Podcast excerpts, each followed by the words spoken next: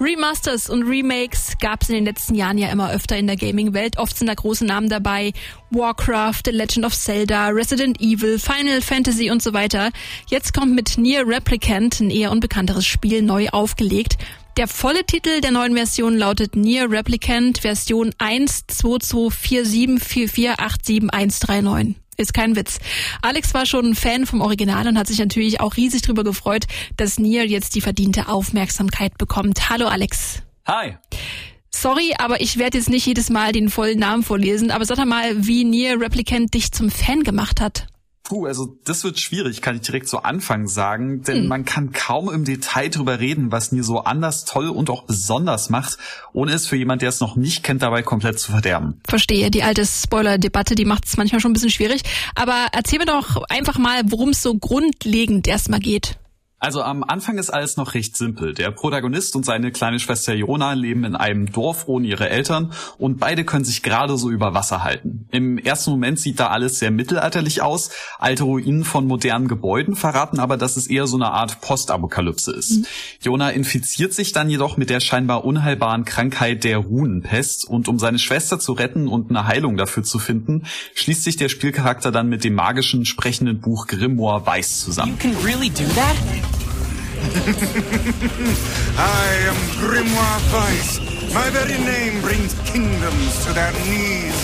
Für mich ist Grimoire Weiß auch eins von vielen Highlights von ihr. Der hat nämlich immer einen hochnäsig schnippigen Spruch auf Lager. Wie du gerade hörst, ist das Spiel nur auf Englisch mhm. vertont, mhm. das aber so gut, dass ich mir echt gar keine deutsche Synchro überhaupt wünsche. Does he really think she'll forgive him if he just gives her a fur? It does seem somewhat materialistic. Are you guys for real? When someone gives me something for free, I'm happy as a pig in shit. This world would be a great deal simpler if nothing but Kaines lived in it. I'll pretend that's a compliment.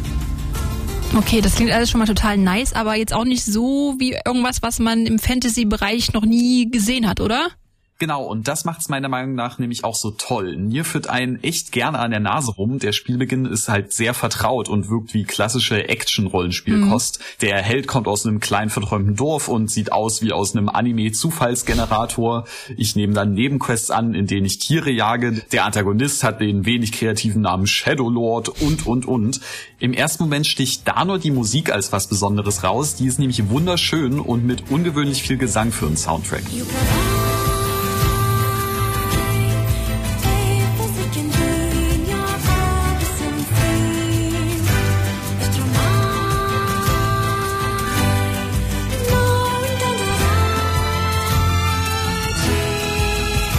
alles macht mir aber, um mich eher einzulullen und mir das Gefühl von einer falschen Sicherheit zu geben und so einem, ja, das kenne ich ja alles schon. Und das macht es nur, um mir dann später echt den Boden unter den Füßen wegzuziehen. Und wir sind mitten im Gamecheck. Alex hat das neue Nier Replicant für euch gespielt und uns schon gesagt, dass das Spiel noch mehr zu bieten hat, als es der bekannte wirkende Anfang vermuten lässt.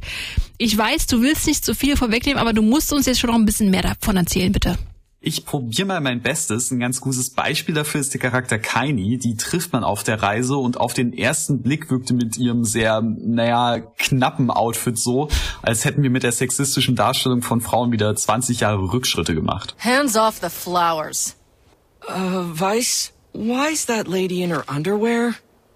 I fear we have greater issues to deal with. Aber dieser Eindruck beginnt schon zu bröckeln, als sich Kaini als eine fluchende Kämpferin herausstellt, die sehr selbstbewusst auftritt und sich von niemandem was vorschreiben lässt. Vice, you dumbass! Kai.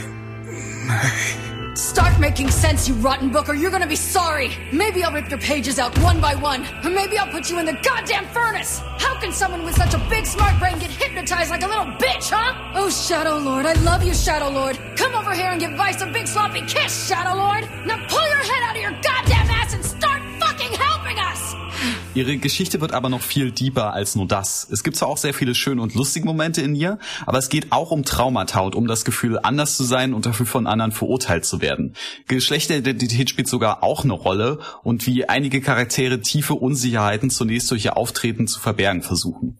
Das Spiel kann auch mehrmals durchgespielt werden, um neue Enden freizuschalten und in anderen Durchgängen kriegt man dann teilweise die Perspektive von anderen Charakteren oder sogar von den Gegnern präsentiert, was alles nochmal vielschichtiger macht. So empathisch und feinfühlig und ja sogar mutig, wie Nier mit seiner Story und seinen Charakteren umgeht, das sieht man in Videospielen wirklich sehr, sehr selten.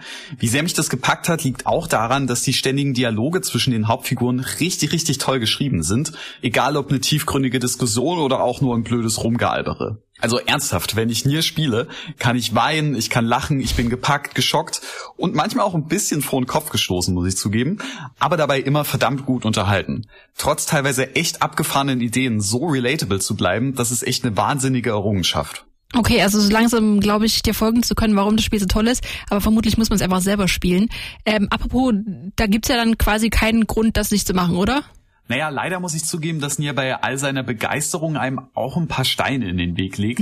Das Kampfsystem war im Original eine von diesen Sachen, das spielt sich aber im Remake zum Glück echt fabelhaft. Die Kombos aus Schwertkampf und Magiefertigkeiten sind zwar nicht die komplexeste Angelegenheit, machen aber die gesamte Spieldauer über echt Spaß.